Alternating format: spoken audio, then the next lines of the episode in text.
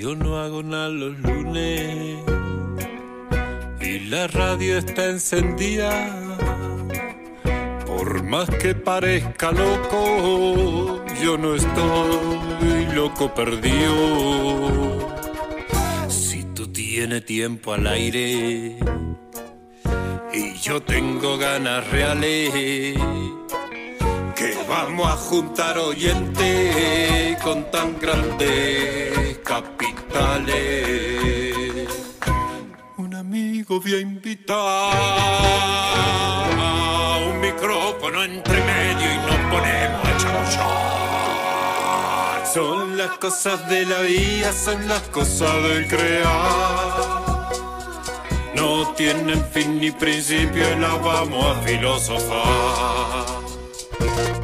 Salimos por todos lados si nos quieres escuchar. Nos buscas con tu aparato y también nos podés googlear.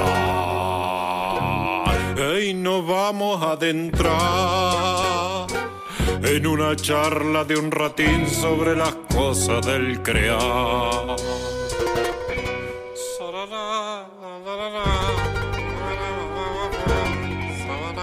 A partir de este momento, las cosas Leo Cosentino y una lista interminable de personas que a conciencia le hacen a la creación.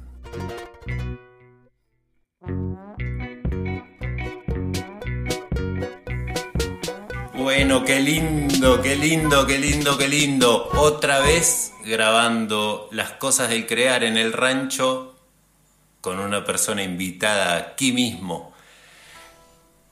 Cuando este programa esté saliendo por primera vez va a ser día lunes y va a estar saliendo a las 19 horas por comechingones.com.ar vía streaming. El día miércoles va a ser repetido por Radio El Grito desde el 88.5 desde Los Hornillos.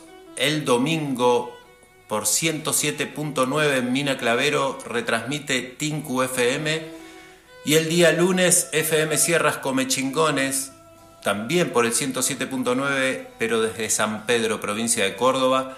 Tres radios comunitarias que nos repiten con mucho amor, con mucho esfuerzo, como todo se hace en esas radios, así a pulmón, y entre apenas algunas personas que eligen hacer eso por amor a la comunidad. Gracias por estar de ese lado a las personas que operan estas radios, gracias por estar de aquel lado a las personas que escuchan estas radios y gracias súper especiales a quienes escuchan este programa. Programa que se realiza con apoyo de algunos comercios locales que paso a nombrar a continuación. Primero, el primero de la historia, el primero de los auspiciantes es TIS, Servicio Técnico, lo del Wally nos gusta decirle.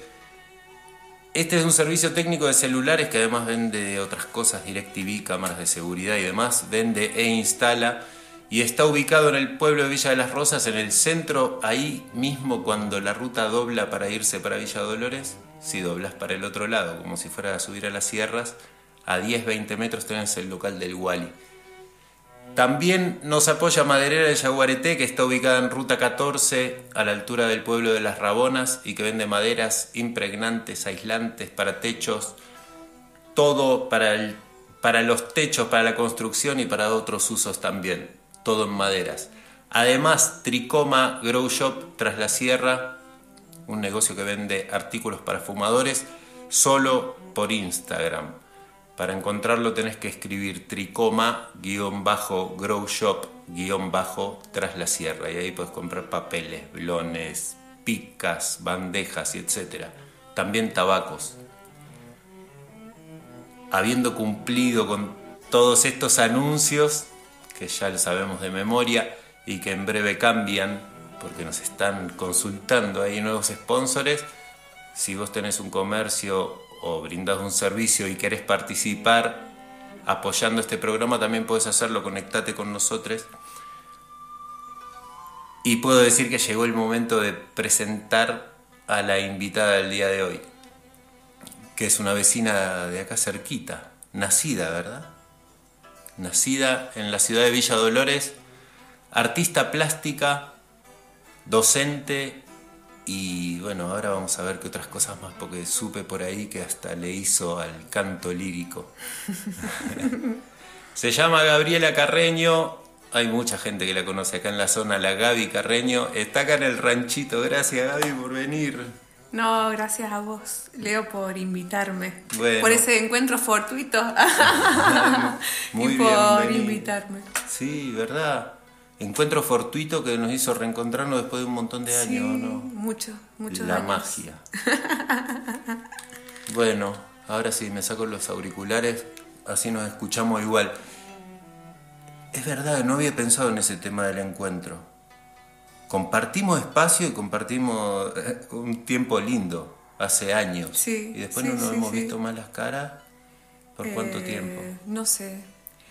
La verdad que muchos años. Pero, años. pero también tuvimos como un encuentro cuando eh, estuvieron con Marcelo. Ajá. ¿Te acordás que estuve, Sí. les hice las, algunas fotos? Tremendas y- fotos, sí. Y un dibujo creo que también les hice a ustedes. Sí. eh, cuando estuvieron actuando en el teatro. Sí, sí, para un dorso que yo tengo guardado por ahí, el dorso de un volante. Puede que ser. habías hecho una adaptación de una obra clásica, Sí, sí. sí, sí, de León, de Miguel Ángel. Sí, De pero Miguel reemplazando a Dios y a Adán por Jorge y Bicicleta. Me acuerdo. Sí, sí. Bueno, Gaby, bienvenida. Qué bueno Gracias. que estés acá. Gracias. Que nos hayamos encontrado de nuevo y que hayas aceptado inmediatamente la invitación. Bueno, eh, sí, eh, acepté porque porque no tenía razón para no hacerlo. Muy bien. Bueno, y contanos un poco, en especial para la gente que no te conoce, eh, de la gente que escucha la radio, este programa se escucha por un montón de lados y está re bueno eso. A mí en lo personal me hace muy feliz y me, me genera toda una cosa de que no sé a dónde va a parar y me encanta que me pase Ah, eso. Como una adre- adrenalina. Y estoy por, por haberle hecho siempre al teatro, estoy muy acostumbrado a que el, el destinatario de lo que hago está ahí enfrente. Claro. Y en este caso hay gente que lo escucha y yo no me entero si no es que después me dicen algo. Eh, pero me han sorprendido varias veces diciéndome, che, Leo, qué lindo, estuve escuchando tal cosa o escuché tal otra o cuando entrevistaste a tal persona y me han sorprendido un montón y veo que hay gente muy diversa que escucha y, y nada, no voy a pretender que todo el mundo conozca a la gente que yo conozco. Así que bueno, eso, contanos un poco sobre tus andanzas, Javi, eh, las que se pueden contar por radio. Ah, ¿Actuales o históricas? O así como un... Está bueno que charlemos un poco acerca de cómo fue para vos esto de nacer en el Valle, en la ciudad cabecera del Valle, y formarte como artista plástica acá, eh, tu camino para ir llegando eso a, a donde estás hoy, ¿no? Sí, eh, creo que fue providencial en el sentido de que no fue muy planificado, eh, fue todo como encuentros así eh, que fueron como abriéndose caminos también, ¿no? Porque yo cuando decidí estudiar arte fue medio accidentado también. Eh, creo que un poco puede ser algo que estuvimos conversando con un con un, co- con un también un profe de teatro hace unos días, eh, de que por ahí yo no tenía formación artística en mi niñez. Eh, incluso mis papás no se dedicaban ni tenían vinculación. eh, en casa no se hablaba de arte, eh, no se conocía de pintores, pero sí había mucha creatividad. Eh, a mi papá le gustaba hacer, y le gusta hacer instrumentos. Ah, a mi mamá le interesa la pintura, pero todo de una cosa muy, muy natural, muy, no, no arte, ¿viste? No como el arte o como la actividad artística, sino Claro. como algo cotidiano, simple, parte de la vida. Y Como vía de escape. por ahí ya. sí, como, no, no sé si hasta de hobby, sino una cosa natural, ¿no? Y, y creo que también estuvo presente en mí, sino que yo lo tenía como algo tan naturalizado que nunca lo visibilicé. Entonces sí sabía y tengo así como recuerdos de que me gustaba dibujar, de que sabía tener un cuaderno o que sabía dibujar en libros viejos, dibujaba. Eh, pero era mm, como algo muy natural, muy, muy, muy, sí, eh, ingenuo y incorporado a la vida. Ajá. Pero terminé el secundario, sabía que tenía ganas de hacer algo relacionado al diseño, pero no estaba segura. Eh, no se dio la posibilidad de estudiar diseño gráfico, que era lo que había pensado.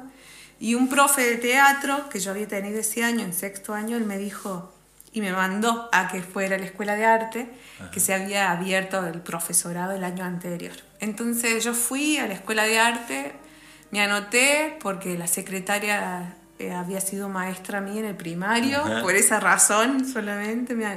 y fue entrar a un mundo desconocido Claro. que, en el que me sentí que, que sí, que, que era donde tenía que estar, que, que era como bastante...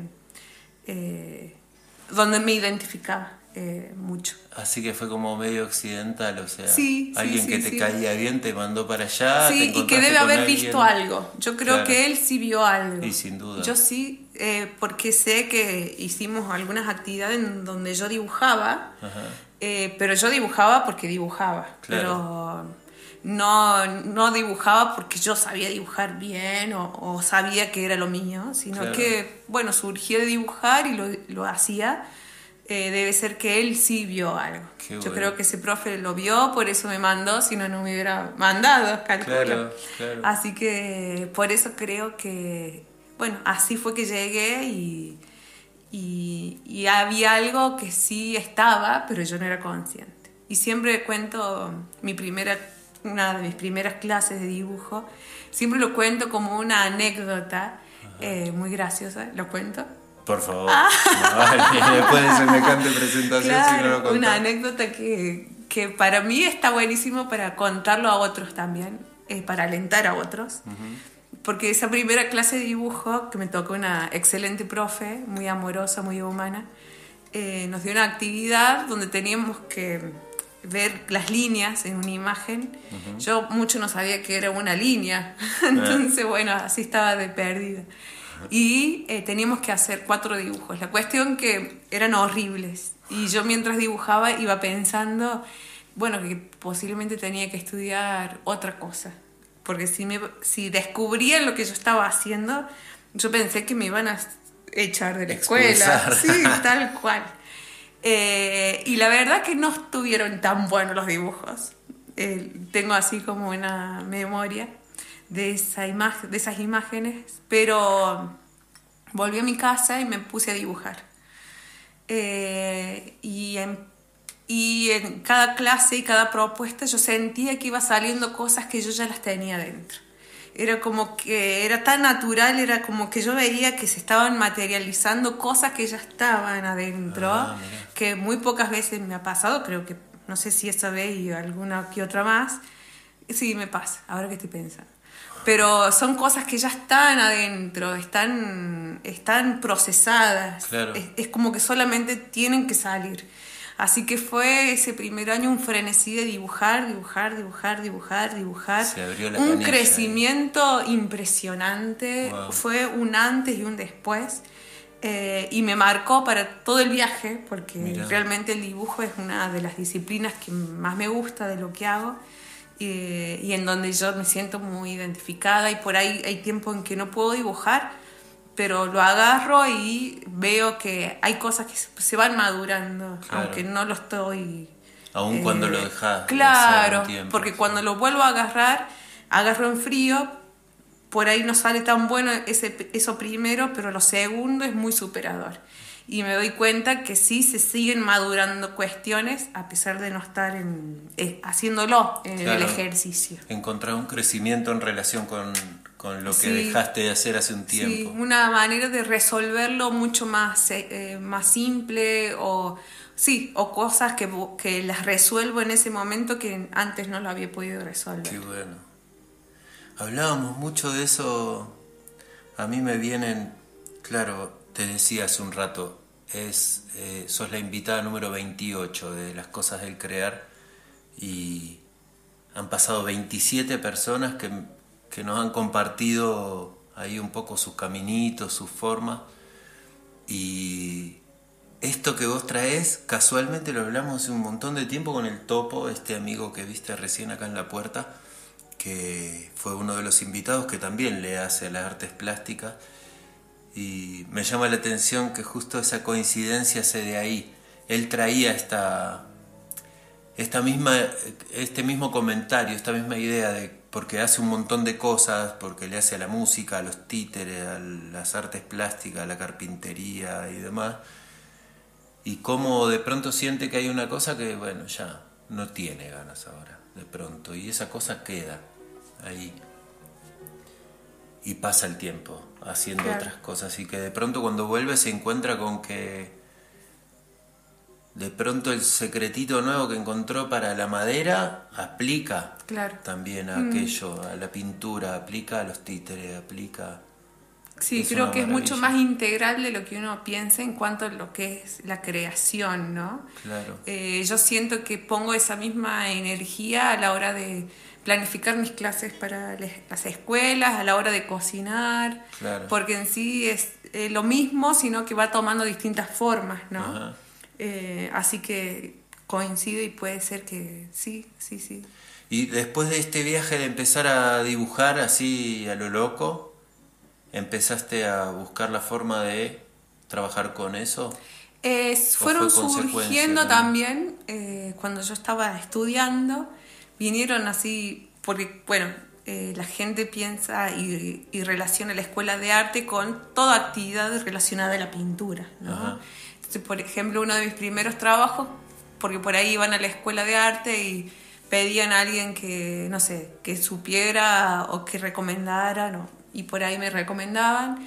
Entonces, yo, uno de los primeros trabajos que hice fue dibujar para una zapatillería, pintaba, les diseñaba, era una zapatillería muy artesanal, entonces era pintar, ¿no? Eh, los diseños. ¿Diseños de calzados nuevos? Sí, para calzados. Después eh, también hice, pinté delantales para un restaurante. Ah. Y después también hice, pintaba placas para domicilios. Ah, mira. Sí, las letras y los números. Ah, le fuiste buscando la vuelta también. Y, claro, aparte me iban eh, proponiendo y yo nunca dije que no. Eh, y también otra cosa muy extraña que hice fue pintar para... Eh, era un señor que enseñaba boxeo y quería el cinturón. Entonces yo hice en yeso, me parece que le hice toda la parte esa como que mm, donde tiene el sí el medallón y pintado y qué sé yo así que esos fueron los como los inicios y bastante diversos y, y poco relacionado con lo puramente artístico, pero sí con el oficio y con sí, eh, poder de la aplicar pintura. tus conocimientos ahí y recibir algo a cambio. Está bueno. Sí. Y te volcaste, por lo que me estaba diciendo hace un rato, a la docencia. Sí, surgió, surgió cuando estaba estudiando eh, y yo hice el profesorado eh, de artes, en artes visuales y luego hice una carrera que es una tecnicatura en pintura, superior en pintura. Entonces cuando yo cursaba la tecnicatura surgió a hacer una suplencia en la escuela de arte. Eh, en la, eh, yo había estado como profe ayudante en historia, así que reemplacé a la profe un tiempo. También me invitaron a trabajar en un jardín maternal eh, para niños de, de dos, tres años. De uno también, bebés chiquitos, eh, arte y artes plásticas. Y, y después también me, surgió una suplencia de unas horas en, en, la escuela Serra Azul, que era un secundario. Eso más o menos se dio en, los, en el mismo tiempo.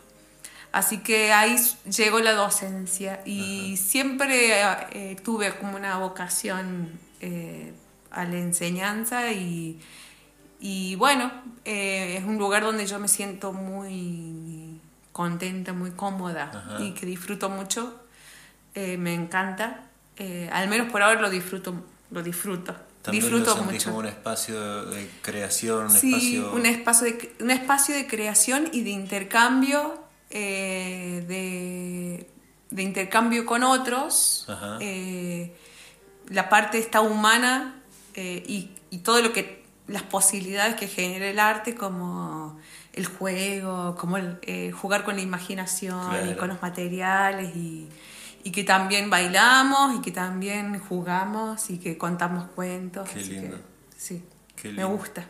Bueno, y una pregunta que me surge hacerte, eh, que no la hago nunca acá en el programa, pero me parece interesante, tiene que ver con vos como, como habitante del valle, nacida y criada acá, y este último cambio demográfico tan, tan inmenso que hubo acá en la región, Sí. ¿cómo lo, lo veo yo que vivo hace 15 años acá?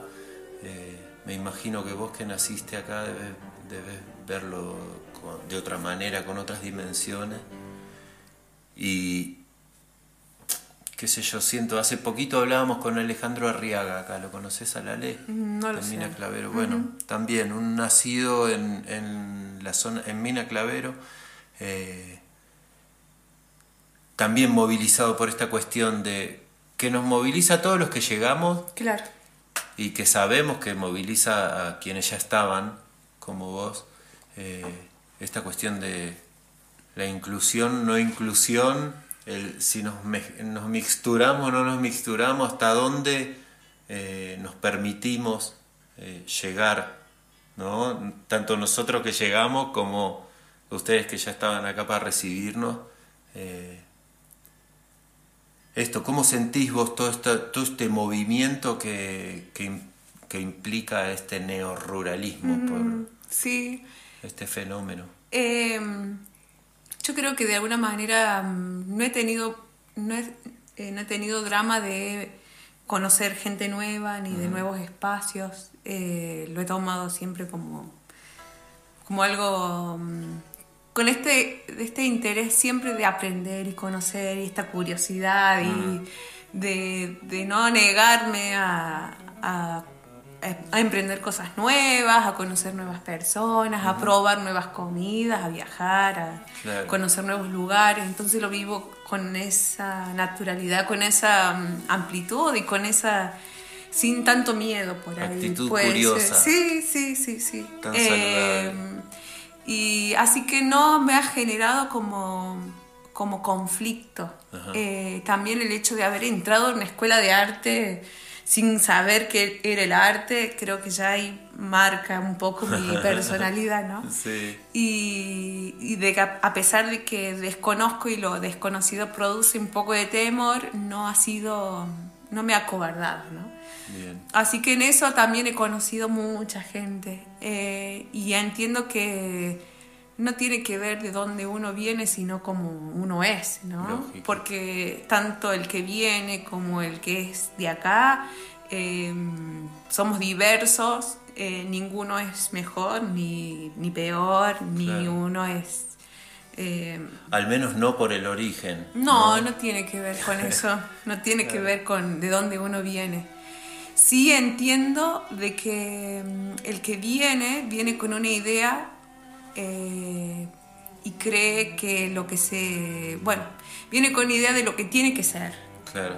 Y acá hay una idea o una manera de vivir diferente. Entonces, el que viene piensa que las cosas se tienen que hacer de cierta forma y el que está acá eh, eh, tiene su otra manera de pensar. Claro, ¿no? y ahí se generan Sí, choques culturales. sí. Y también con el paso del tiempo yo me he dado cuenta que lo novedoso no siempre es lo mejor. Claro. ¿no? Entonces, eh, incluso algo que he estado como pensando, trabajando y, y capitalizando es que lo esencial es lo más importante, ¿no? Lo, lo, lo que tiene que ver con lo auténtico, con lo puro, con, con lo ingenuo. eh, Claro. y así que mm, no sé si bueno, cada uno lo vive diferente, ¿no? Esta, esta mixtura también, ¿no? Claro. Que, que no sea, no sé, que yo lo que siento es que no se hay, que no hay tanta mixtura en realidad. Ah. Son, se convive en el mismo espacio, pero no hay tanta mixtura. Creo que la gente que viene de afuera se reúne con la gente que viene de afuera, sus hijos se relacionan entre sí. Sí, Eh, es lo más común. Sí, y el, y el que es eh, de la, más de la región, más del lugar, se vincula con la gente del lugar, es como que no se genera, eh, es muy poco el intercambio. Pero, pero bueno, eh, no lo veo ni, ni negativo ni positivo. Claro. Que los hay, los hay igual, ¿no? sí. Los cruzados, las cruzadas. Pero a mí me, me- Siempre yo recuerdo como uno de los... de- una de las cosas más, más locas que me pasaron al llegar acá cuando yo me encontré con ese shock. Sí, Con esto que vos decís de que venimos creyendo cómo se deben hacer las cosas y la flexibilidad que tenemos para acomodarnos va, siento que, que es la que de alguna manera nos dice, bueno, está bien, quédate o ite, Sí. ¿no? Porque sí, claro que te encontrás con otra forma. Y otra forma que para algunas cosas es desesperante y para otras es una maravilla. sí. Es así. Lo mismo que lo que traemos los que venimos. Pero bueno, me parece que eso que tiene que ver con poder bajar los humos, Sí. observar qué es lo que hay alrededor. y- Filtrar, ¿no? y También. sí. Creo que el no, no puedo hablar del que se vino, ¿no? No puedo hablar desde ese lugar. Eh, pero interpreto que el que viene tiene que filtrar, ¿no? ¿Qué deja y, y qué conserva, Claro. ¿no? Porque el modelo de vida y la forma de vivir de donde viene no coincide o no concuerda, es como un rompecabezas, ¿no? Es como que la pieza no va a encastrar como vino, tiene que hacer una modificación porque cambió el espacio, Total. cambió el lugar, se cambian las prioridades también. sí. Entonces, los tiempos cambian. cambian, cambian y cambia también, uno piensa, bueno, yo voy a, yo voy a, me pasa en, por ahí en otros ámbitos, ¿no? Uno tiene una idea de que necesitan esto, yo tengo esto y, y tal, y tales necesitan esto. Cuando yo llego, tales no necesitan eso, pero bueno, capaz que tenga otra cosa para dar, ¿no? Y también tengo que escuchar al otro. Eh, y tengo que aprender también del otro. Eso pensaba yo, que para acomodarse hay que poder ver o escuchar. Sí, Porque cuando llegamos creemos una cosa y cuando llegamos la ten- tenemos que ver lo que hay ahí para ver qué, qué tan posible es esa cosa que traemos. Eh, yo lo veo ahora, llevando un tiempo viviendo acá y, y sintiéndome tan modificado como me siento en relación a cuando llegué, yo veo la gente que viene como vine yo. claro. Y, y me doy cuenta cómo vienen de acelerados, por ejemplo, para decir una, una de las cosas que más se ven de la gente que viene de las grandes ciudades, ¿no? El acelere, el- la necesidad de consumo, de, de, bueno, etcétera. Pero ya estuvo bien, me parece. Escúchame, mira, se nos pasó casi media hora.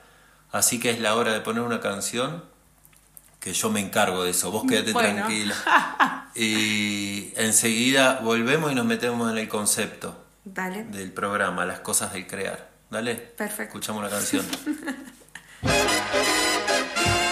Escuchamos de G&G Sindicatas, Diels Kurieniko, Yo. Galiu pavogti jūsų sielą parašyti iš to knygą. Dar negama su drakama, drama, grama. Pavydą išnagrinėt, po nuklydo jausmus, kur kelią žylydo Kelybė gydo, galia be valios negydo. Kas mido alų, kas pisti varsta Ir kriminalinė policija vargsta Trūko proto, kredo moto, sąžinė bėda manį Mėgstu iš kompleksų lenkti origami. Tau įdomi ta nerami mano istorija. Jie tu nori, kaip įte nori, kori. Kaip žalia vaikus traukia į Everestą.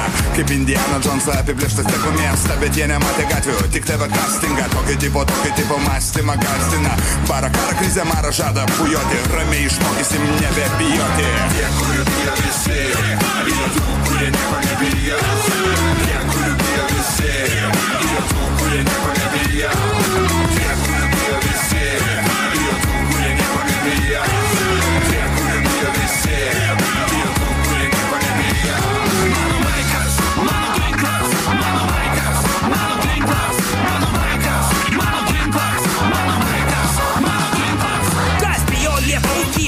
bijo, kad nušaus Bijo, kad kompromatas įspauda išpuls Karys bijo, kad merga nelauks. Merga bijo, bijau, kad dėl laikų ištrauks. Rūstus veidai, bet pinigų blogai Ne iš meilės, iš baimės išsiplėtė vyščiai Buvo gangsta repas, nudžiuvo pistoletai seniam. O jaunimas pasitaikė išlepę Repo karaliai bijo, ne tiek repo karūnų Kur Сьогодні ж ти себе фотографуєш круму, трупу ти думу, Ліж по що першиться на перкабуду лука. Це ще бубок не пренеша Лейбаські лідув нас премушта Паскотіна добре лідув новей Ти сам у нас. Байне Дік такий не дикий сам у нас.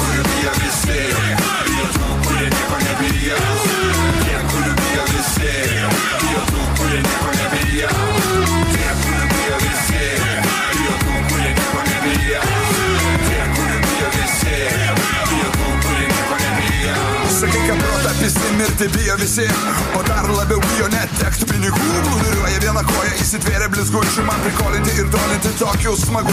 Ačiukai, bučiukai, varvaseiliai, daikčiukai, visko lyg ir yra, bet tokį dar trupučiuką. Falafeliai topų, pukšik, karaliai sofų, besidomintis tik tai savo gerbuvio papu.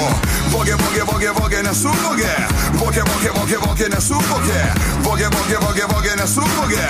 Vogė, vogė, vogė, vogė, nesuvogė. Gyvenimas primės šiaurų, šauks save keurų. Draskys tau aurą, vadins bejėgių, turi įprotį bjaurų, įžuliam duoti laurus. O jei drebutis nustums bėgių. Taip ir bus, jeigu myši į batą. Taip ir bus, jei viniosies į vatą. O kada pasijusi bijoti nebegalys, nuo to momento tu sindikato dalis. Tie, kurių bijo visi, bijo tų, kurie nieko nebijo. Tie, kurių bijo visi,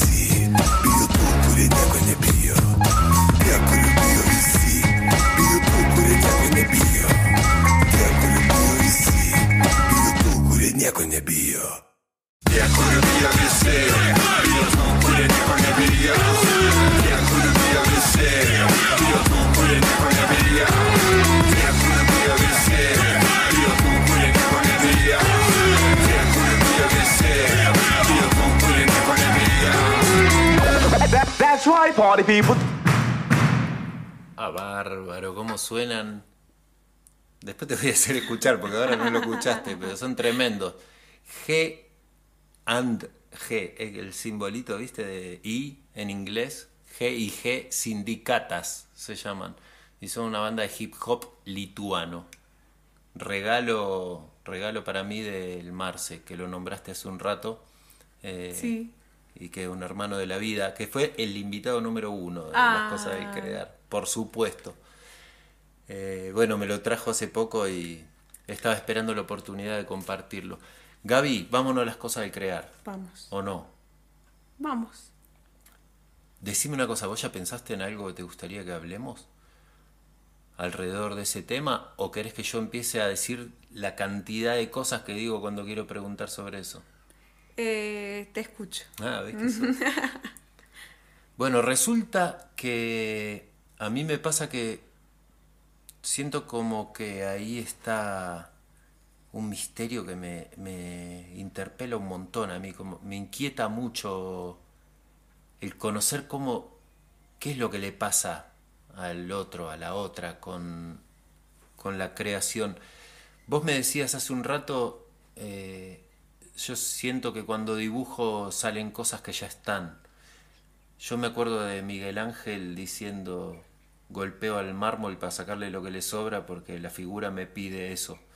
Eh, o a Bach diciendo, cada vez que bajo el pie de la cama piso una idea. Eh, Ah. Y le preguntaban, ¿de dónde te salen la idea? Decía, me persiguen todo el tiempo, no me dejan en paz. Eh, o a Lucas, el último invitado, del que te hablaba ahora mientras sonaba la canción, que cuando le preguntaba esto me decía, yo no sé, yo me siento y agarro la guitarra y la música sale. Yo a lo largo de los años que llevo trabajando en relación con el arte siempre he pasado por un montón de lados, pero la sensación de que las ideas están ahí y que lo único que hace falta es que uno tenga las antenitas paradas y las agarre y las, materialice, eh, para mí es muy fuerte.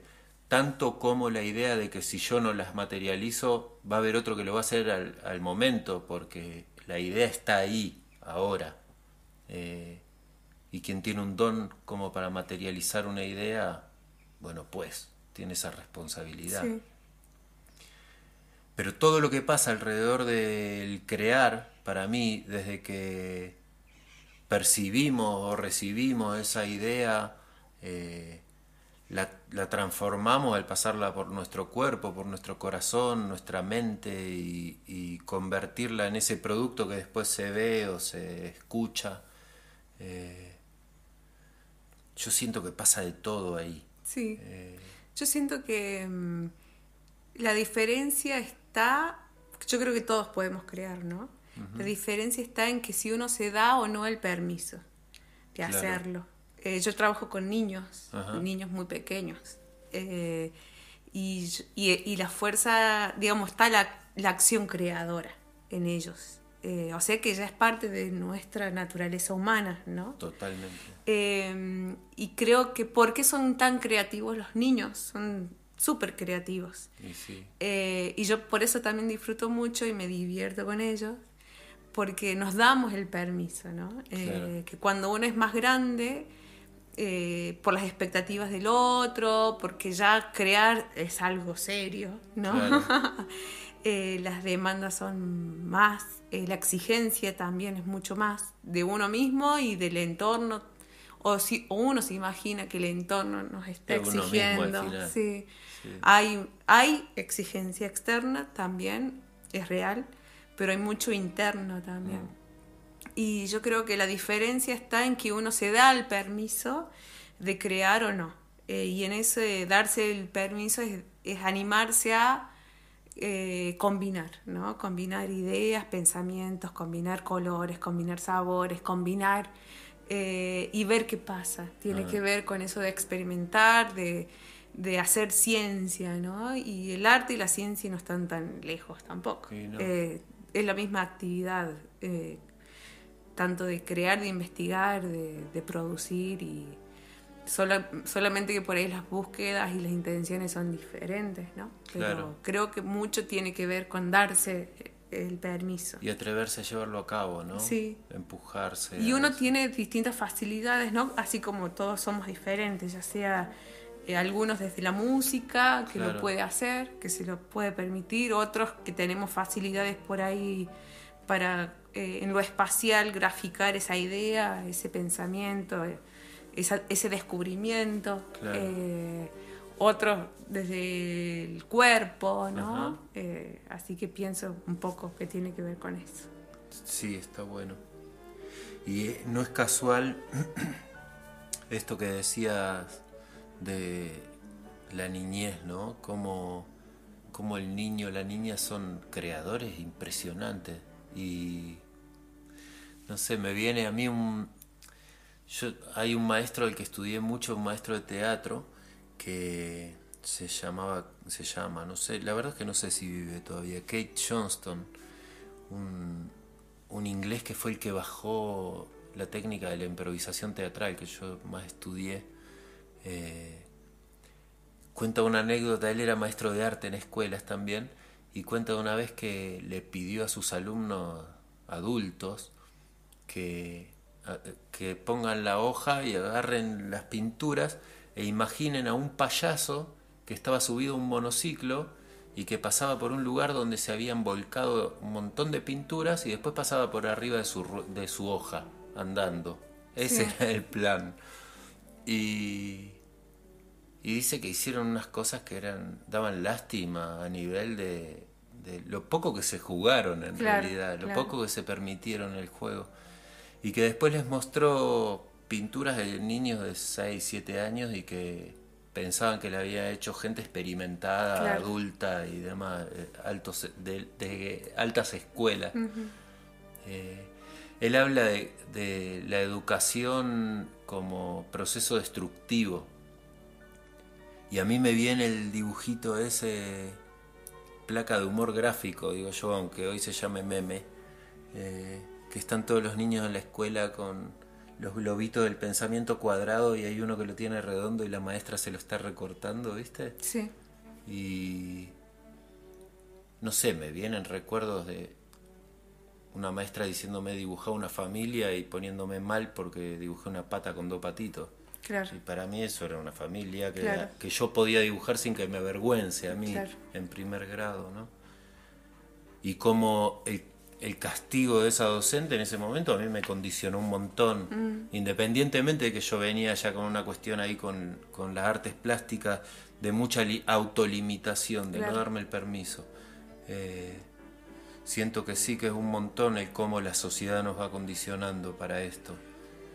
Pero al mismo tiempo lo que siento y siento fuerte es que cuando una persona se da el permiso de esto, de, de atreverse a crear sin tanto cuestionamiento, sin, sin preguntarse tanto qué va a pasar con esa creación después, sino simplemente darse el permiso de sacar de adentro, eh, son procesos ultra sanadores, o no, procesos que nos transforman, nos, nos liberan de un montón de cosas. Sí, tiene que ver con la autovaloración, ¿no? De valorar sus propias, las propias ideas de uno. Eh, pienso que por ahí, si estamos limitados como adultos, porque me- los adultos somos los que más estamos limitándonos sí, a esto, total. ¿no? Eh, creo que tiene que ver con la autovaloración. Creemos que lo que mm, eh, hacemos no vale la pena, por eso no lo mostramos, por eso no lo cultivamos, cultivamos o no le damos el espacio. Claro. Eh, y así que puede ser, puede ser también, ¿no? Muchos factores familiares, toda la historia de uno, que, que a veces la oposición, como hablaba con, con un profe, con algunas personas, la oposición a veces nos permite decir, bueno, a pesar de esto lo sigo eligiendo, ¿no? Y eso denota lo que hay de verdadero en uno y está bueno. Claro.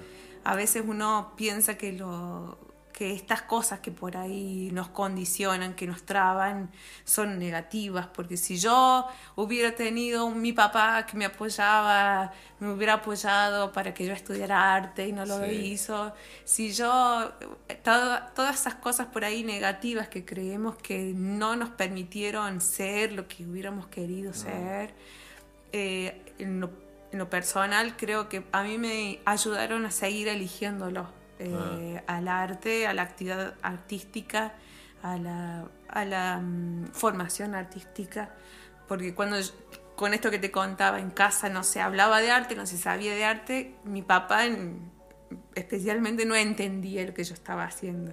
Entonces él me iba tirando ficha como diciendo, tenés que estudiar otra cosa, tendrías que ver desde el amor también, ¿no? Sí. Porque él pensaba que desde el arte yo no iba a poder vivir, Mm. Que, que iba a morir de hambre. Sí, más no, en sí. Dolores, Más más en vale. Villa Dolores. Eh, pero bueno, a pesar de eso y que fue como una mochila, que fue por ahí me molestaba mucho, Mm. eh, agradezco que, que lo seguía eligiendo a pesar de la Claro. oposición. Porque si hubiera sido todo en bandeja, todo fácil, eh, ¿hasta qué punto lo elegí? ¿no? ¿Hasta qué punto estoy a donde yo estoy? Claro. ¿Hasta, hasta qué punto estoy eligiendo lo que hago? Mm. Y hoy digo que me encanta lo que hago, que estoy contenta con lo que elegí.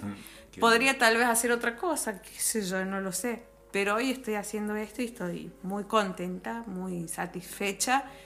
Eh, sé que hay mucho por aprender, sé que tengo mucho por mejorar, Claro. pero bueno, sigo intentándolo. De eso se trata, ¿no? Sí. De eso se trata, de creer que tenemos mucho para mejorar. De una. Porque si no se vuelve una cosa sin alma. Siento yo, no sé. Digo, cuando uno ya se siente superado, Claro, que está lo- horno, claro. Es una falta de humildad que no sirve para nada. Sí, sí, sí, Sí. ¿Y estás dándote el permiso de hacer arte? cada tanto. Eh, a veces me doy el permiso a pesar de que no tendría que dármelo. Eso es bueno también. Porque hay- es mucha la exigencia, el trabajo docente es mucho de exigencia de preparar clases, de planificar clases, de papeles, de, de, bueno, de la cuestión administrativa. Eh, también los tiempos, ¿no? Eh, tengo un tiempo limitado y a veces, qué sé yo, quisiera poder ver familia, amigos. Claro. eh, las exigencias son mucho. O la casa también, ¿no? Que Claro. limpiar, que hay que cocinar, que... Bueno, en todo eso eh, trato de hacerme el tiempo. Y a veces me voy a tomar un café, Ajá. a veces me, y me llevo mi libreta y dibujo, a veces mientras los chicos, mis alumnos dibujan, si puedo, hago una línea, Ah, eh, bueno. o, mm, o cuando estoy en las reuniones de personal, en algún momento algo. ¿viste? Así como alguien saca el crochet. Sí, sí, yo hago una línea eh, o agarro, me- me gusta pintar en acuarela, así que cuando puedo también lo hago. Y, y bueno, y es lo que yo también estoy dando, yo estoy dando clases en casa, eh, tengo un grupo de niños, un grupo de preadolescentes y un grupito de adultos. Mira. Y yo estoy dando lo que, eh, te- lo que ¿En tengo. Villa Dolores En eso? Villa Dolores, sí. Bien. Sí, sí, Qué bueno. sí. De paso, escuchen. Clases en Villa Dolores con Gaby Carreño. Qué bueno, sí, acuarela dijiste y se me vino a la cabeza enseguida. Yo tengo una pintura que vos me regalaste eh, antes de que nazca mi hijo, que está en la secundaria ahora. Hecha en acuarela, me acuerdo. Claramente, la tengo guardada. Eh, qué lindo, sí. Me recuerdo de. Es, muchas veces me acuerdo de eso, de las clases de improvisación en Villa Dolores y vos en una mesa a un costadito dibujando mientras. Ahí pasaba algo, ¿no? Eh, había amigos que estaban tomando clases con vos. Sí. Y así que bueno, la amistad para mí es un, un lugar y una necesidad, así que también... eh, y aparte que había el lindo vínculo, aparte de que yo estaba en la Conana dando clases, era un espacio eh, donde yo me sentía muy cómoda. Claro. eh, y era un, un espacio propio. Así que bueno, era aparte que me divertía mucho con las clases Claro. y siempre ha- hay algo para aprender. A mí me parecía mágico que haya alguien dibujando mientras. Estaba bueno, era como... Sí, para mí era como la ilusión de que todo se estaba vinculando de alguna manera.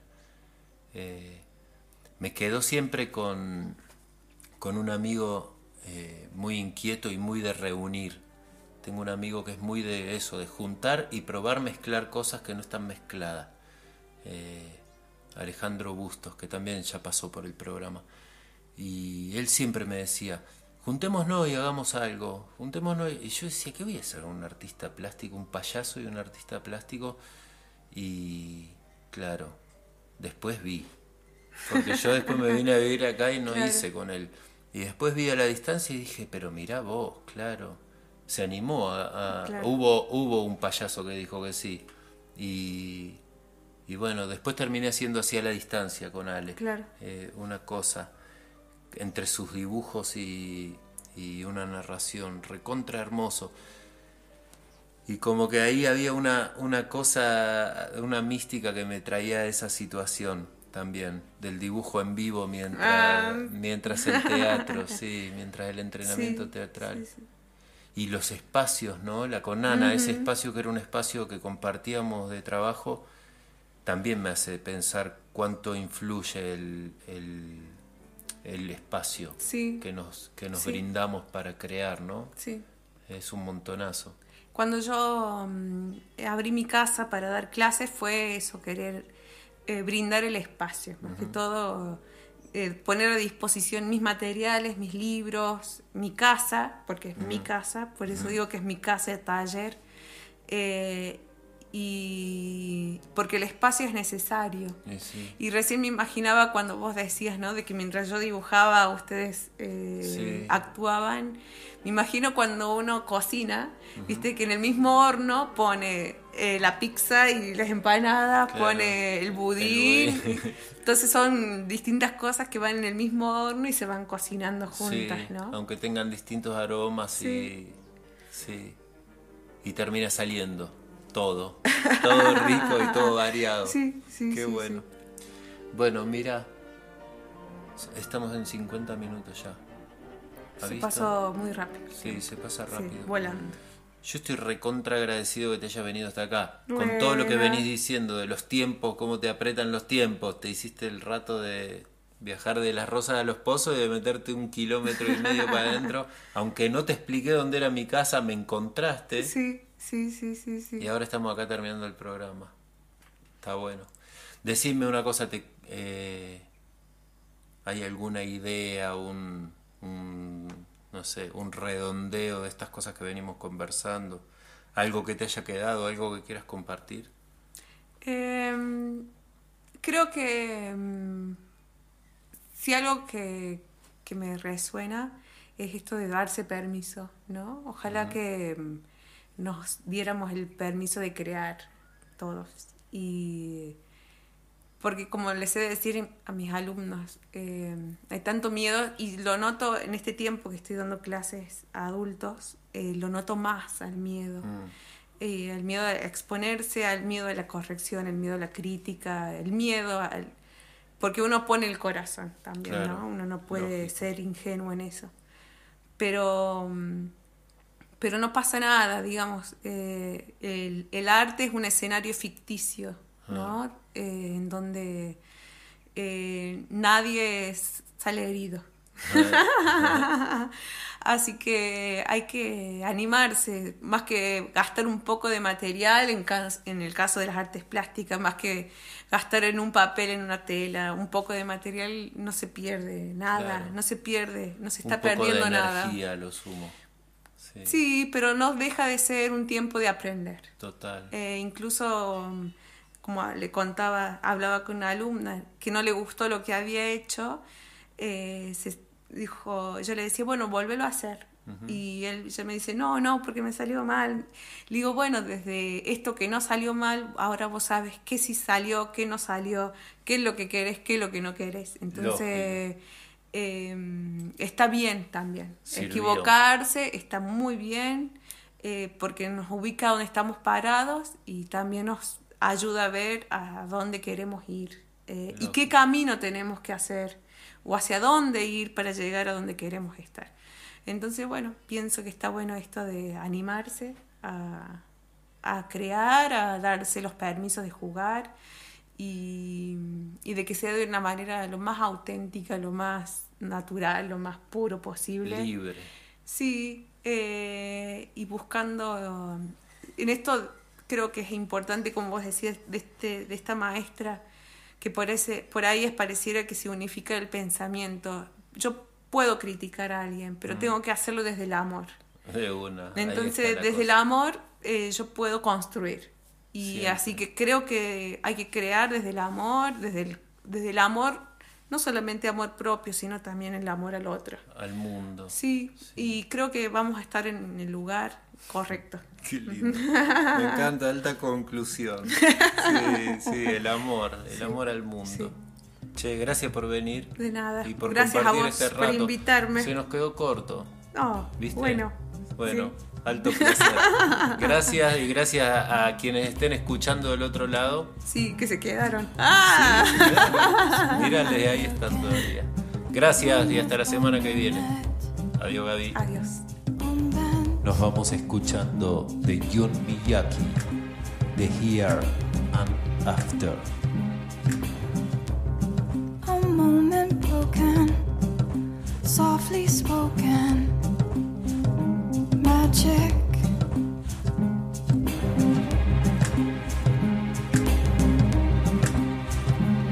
So here we are.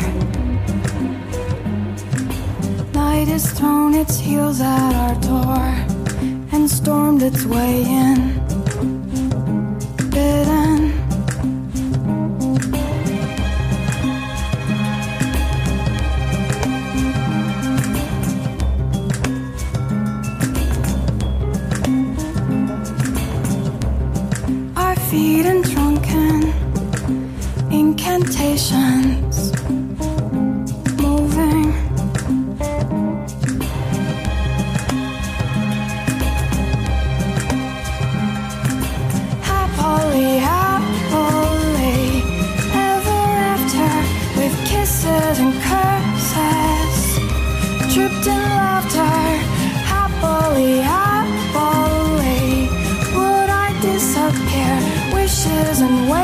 Wasted breath that blows us dreaming so far